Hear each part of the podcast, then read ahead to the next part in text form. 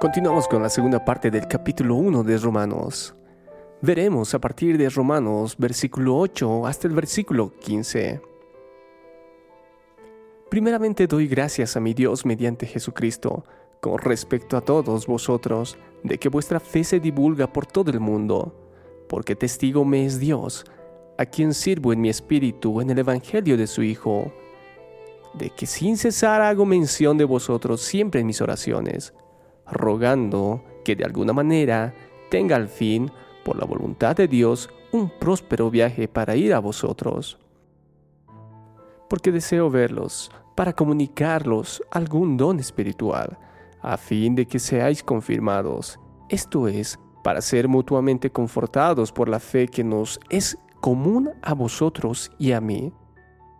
Pero no quiero, hermanos, que ignoréis que muchas veces me he propuesto ir a vosotros, pero hasta ahora he sido estorbado, para tener también entre vosotros algún fruto, como entre los demás gentiles, a griegos y a no griegos, a sabios y a no sabios, soy deudor. Así que, en cuanto a mí, pronto estoy a anunciaros el Evangelio también a vosotros que estáis en Roma. Ahora bien, para introducirnos en el estudio de estos versículos, veamos nuevamente el contexto cuando Pablo escribió esta carta. Primero, vemos en la escritura de Pablo y en el contexto de ese tiempo que siguiendo a la salutación va la acción de gracias.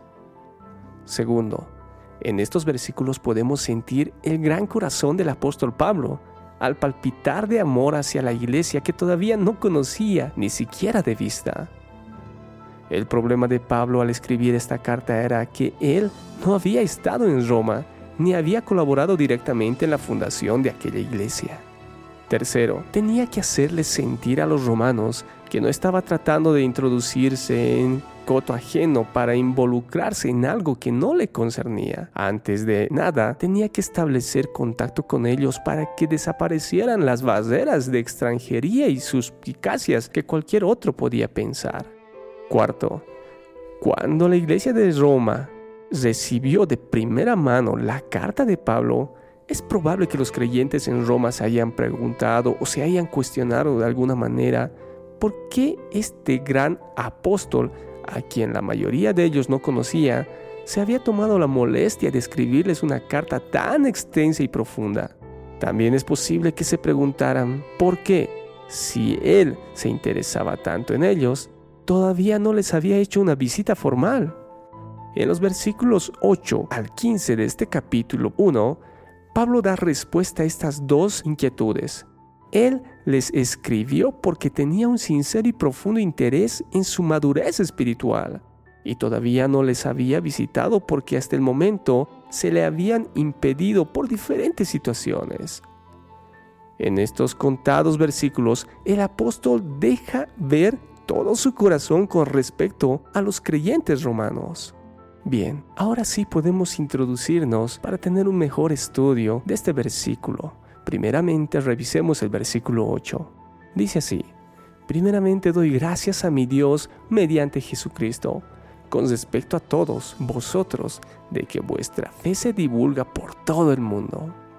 Consideremos este versículo y lo dividiremos en dos partes, donde la primera parte será Primeramente doy gracias a Dios mediante Jesucristo con respecto a todos vosotros. Ahora sí profundicemos esta primera parte. Este versículo empieza de esta manera. Primeramente doy gracias. Sin embargo, la mejor traducción para este inicio de versículo es primero ciertamente, que es más enfática que la traducción primeramente, que aparece en la versión Reina Valera 1960. Y en estas primeras palabras revela la importancia que da Pablo al glorificar a Dios, mejor dicho, como está escrito, su Dios. Y veamos cómo Pablo llama a Dios su Dios. Este es un pronombre personal, mm o mi, de modo que no se trata de referirse a Dios como algo abstracto y general, sino personal e íntimo. El eterno y omnipotente Dios que hizo posible el establecimiento de la iglesia en Roma es, según la expresión del apóstol, mi Dios. Esta es una forma y un privilegio especial de todos los creyentes, a quien solo Dios concede este increíble honor, pues este modo de hablar comprende una relación y una correspondencia mutua que son expresadas en la promesa hecha por Dios a cada creyente. Para ver este punto más a profundidad, consideremos el capítulo 30, versículo 22 de Jeremías, donde dice, Ellos serán mi pueblo, y yo seré su Dios. Pero me gusta más restringir esta palabra al estado y cargo que el apóstol Pablo ejercía, como si fuera un fruto y aprobación de su obediencia y del servicio que rendía a Dios con la predicación del Evangelio. Así también Ezequías llama a Dios el Dios de Isaías, queriendo decir que el profeta era verdadero y fiel. Eso vemos en Isaías capítulo 37, versículo 4. Por esto mismo es llamado el Dios de Daniel, por excelencia como una concesión especial, mientras Daniel mantuvo el servicio puro de Dios. Lo vemos en Daniel 6, versículo 20. Por el momento, querido hermano, usted notará simplemente que nos estamos concentrando en lo que el apóstol les dice a los romanos, no en lo que dice sobre sí mismo. Usted se dará cuenta, querido hermano, de que no les da las gracias, no les agradece por ser lo que son, no les agradece por haberse unido a la iglesia y por ser fieles. Sin embargo, Pablo da gracias a Dios por ellos. Permítame darles un pequeño mensaje respecto a este contexto. Actualmente vemos en la iglesia cómo los ministros dan gracias a los fieles por haber asistido a la iglesia o a un evento. Y no debemos hacer eso, mi querido hermano. Debemos dar gracias a Dios porque permitió que estos fieles estén en ese lugar. Y aún mucho menos debemos ser alabados por cualquier situación que hayamos hecho quien debe ser alabado y glorificado únicamente es el Dios verdadero, Jehová de los ejércitos. Continuamos con este estudio. En este versículo 8, donde dice, primeramente doy gracias a mi Dios mediante Jesucristo con respecto a todos vosotros, de que vuestra fe se divulga por todo el mundo. Ahora consideremos la segunda parte de este versículo, que sería, de que vuestra fe se divulga por todo el mundo. Su fe. Hay quienes agradecen porque Dios trajo a los romanos a la fe. Pablo dirige la atención hacia el hecho de que tienen fe, no hacia el poder de esta o a las obras de ellos. Él está agradeciendo a Dios que tienen fe en absoluto. Es solo otra forma de decir que agradece a Dios que sean cristianos. El apóstol aquí realmente está agradeciendo a Dios por el hecho de que estas personas son cristianas y que están ejerciendo su fe en Dios a través del Señor Jesucristo. Continuemos con el estudio de esta segunda parte de este versículo. Dice, de que vuestra fe se divulga por todo el mundo. Consideremos las siguientes palabras para hacer este estudio. Y dice, se difunde por todo el mundo. Esto es una hipérbole. El apóstol utiliza un verbo que significa anunciar, proclamar, es decir, la fe de los creyentes en Roma se anunciaba o proclamaba en todo o por todo el mundo. Esto permite apuntar al celo evangelístico de los cristianos en Roma. Esto en el sentido de que como capital en ese tiempo antiguo, habría servido para que la fe de ellos se extendiera mediante el testimonio de los creyentes que la proclamaban o anunciaban a otros. El apóstol reconoce que habían muchos anunciado el Evangelio. En este caso, aquellos cristianos habían tomado muy en serio la responsabilidad de llevar el Evangelio a todas las personas, en el cumplimiento de la gran comisión ese pudiera ser el sentido que gramaticalmente es aceptable. Sin embargo, por el contexto general de la carta, lo más probable es que la gratitud de Pablo hace referencia a que la fe se iba extendiendo en el testimonio de los cristianos, divulgándose con ella la proclamación del Evangelio, tal vez en forma silenciosa, como hace destacar el apóstol Pedro en 1 de Pedro capítulo 3:11, evidenciaba en las vidas transformadas de los cristianos.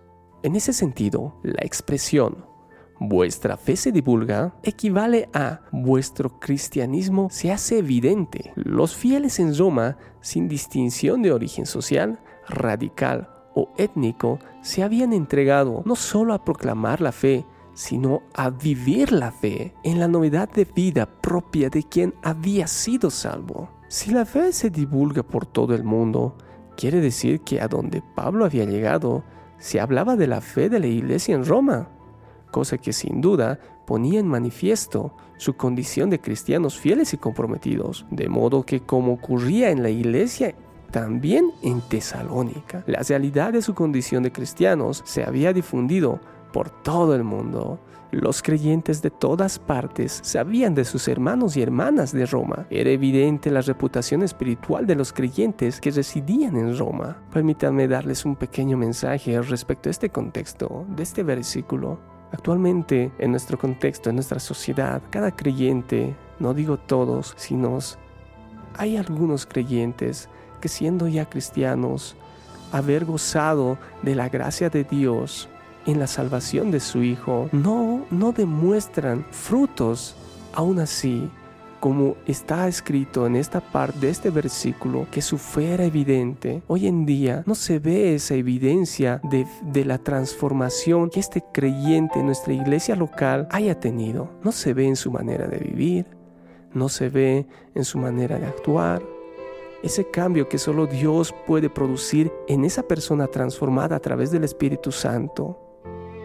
Así debería ser nuestra forma de vivir en un proceso de santificación, donde cada vecino, cada hermano, cada persona de afuera que no es de la iglesia te vea y sin que tú digas soy cristiano, sin que tú tengas un cartel en tu pecho que diga soy cristiano, sin tal cosa, una persona puede identificarte, este es cristiano esta persona es cristiano por tu manera de ser, que sea evidente.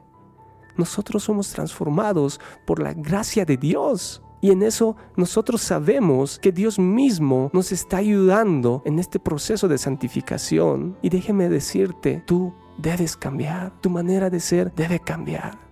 Tu manera de actuar debe cambiar. Y esto no es de la noche a la mañana, por supuesto. Sin embargo, es notorio ante la sociedad. Y así de esta manera también somos sal, somos luz. Como hijos de Dios debemos reflejar que Cristo nos ha salvado y tenemos y en este cuerpo mora el Espíritu de Dios, que nos ayuda a perseverar en la batalla, en la fe, cada día. Querido hermano, Dios te bendiga. Este hermoso estudio de este versículo ha sido una gran bendición. Te esperamos en el siguiente versículo, sin antes de decirte que estos versículos han sido cuidadosamente tomados de varios estudios teológicos de diferentes autores. Estos hombres son Martín Lutero, Juan Calvino, Martin Lloyd Jones y Samuel Pérez Millós. Se utilizó el apoyo de la Biblia de Matthew Henry y la Biblia de la Reforma y los mensajes están en base al contexto el cual hoy vivimos. Te esperamos en el estudio del versículo 9 de Romanos. Soy Vidal Álvarez, paz de Dios.